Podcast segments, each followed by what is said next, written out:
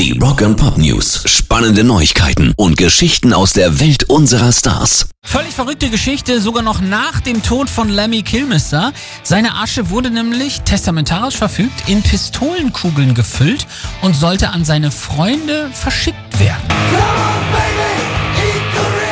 Dies sei nun geschehen, verraten unter anderem Ricky Rachtman und Whitfield Crane in Instagram- und Twitter-Posts.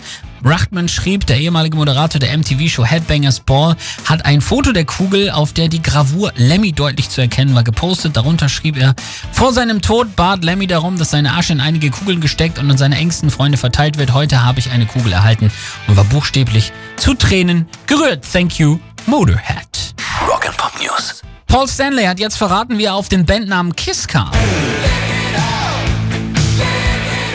Legende nach soll er ja drauf gekommen sein, nachdem der damalige Schlagzeuger Peter Chris erwähnt hatte, er hätte mal in einer Band namens Lips gespielt und von Lips zu Kiss ist es nicht weit. In einem neuen Interview hat Stanley jetzt aber eine erweiterte Antwort gegeben.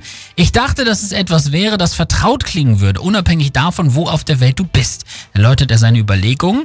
Es war diese Art von Name mit einem Wort wie diesem, bei dem du reagieren würdest. Oh, ich habe von Kiss gehört.